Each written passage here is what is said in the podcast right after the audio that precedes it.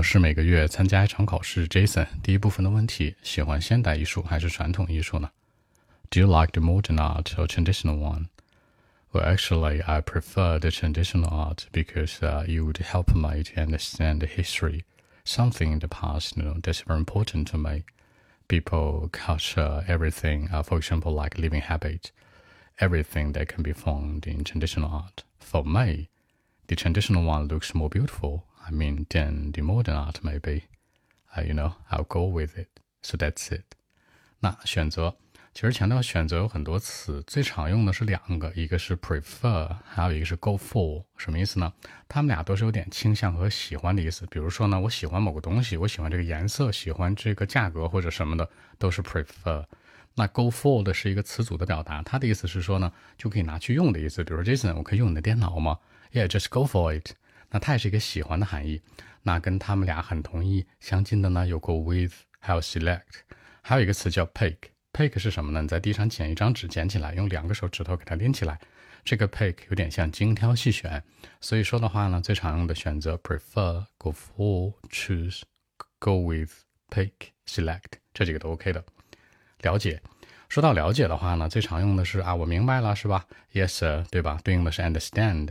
还有呢，get to know。还有呢，know well, be familiar with，还有 find out。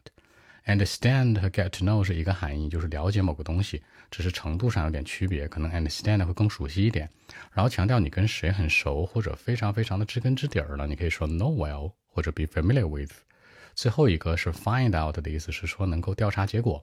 find out 的词根含义是说调查结果，你这个东西都从底儿朝天都了解了，是超级超级熟，你就可以用 find out。啊，文化。和生活习惯，文化叫做 culture。其实 culture 里面包括什么呢？language、living habit、eating habit、everything。所以说这个 culture 这个词，你在平时口语表达的时候，如果觉得它它太抽象了，或者就这个词太简单了，你可以给它拆开去说。这 culture for example include something，包括某些东西，language、living habit、eating habit，或者你包括那种 weather conditions，就是天气的条件都算里面，对吧？所以是 OK 的。好，看起来看这个动词 look 和 seem。OK，那我们再来一遍。Well, actually, I prefer the traditional art because uh, it will help me to understand the history, you know, something in the past. I think it's very important. Include people, culture, and the living habit. You know, everything, everything that can be found in traditional art. For me, the traditional one looks more beautiful than the modern art maybe. You know, I love it. So that's it. 好，更多文本问题，微信 b 一七六九三九一零七。